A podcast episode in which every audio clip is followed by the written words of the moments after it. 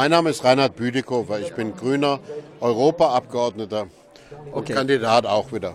Was in Ihrem Programm kann die Leute von äh, Nationalpopulismus ablenken? Ich glaube, wir müssen die Bürger dadurch beeindrucken, dass wir zeigen, dass wir Probleme lösen können. Und ein Problem ist, dass wir unter Druck geraten sind von verschiedenen Seiten.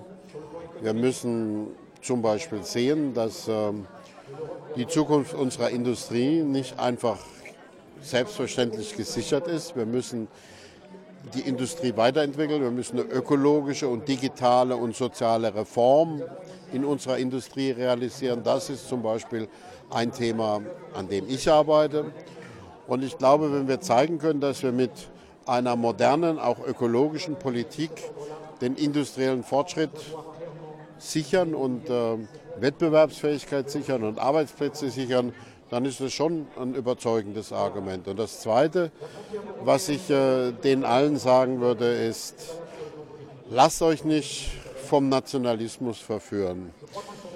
Zu glauben, dass man heute noch als einzelnes Land die großen Fragen stemmen könnte, ist ganz unrealistisch.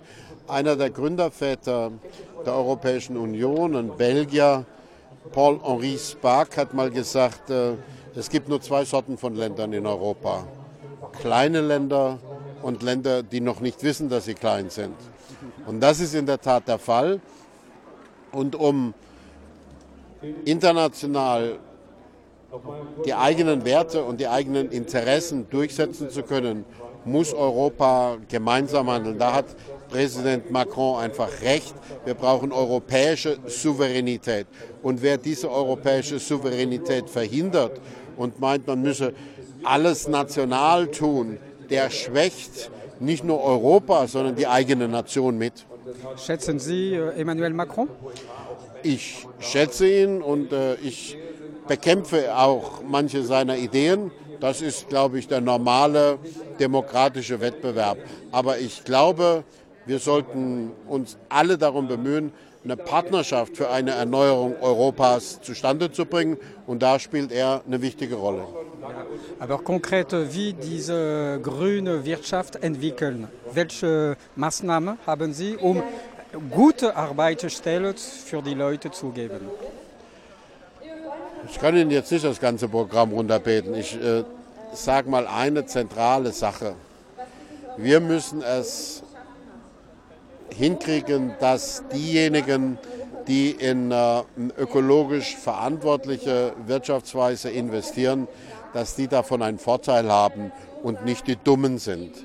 Solange wir zulassen, dass Leute ganz viele Emissionen verursachen oder das Wasser belasten oder die Luft belasten ohne dass das einen Preis hat.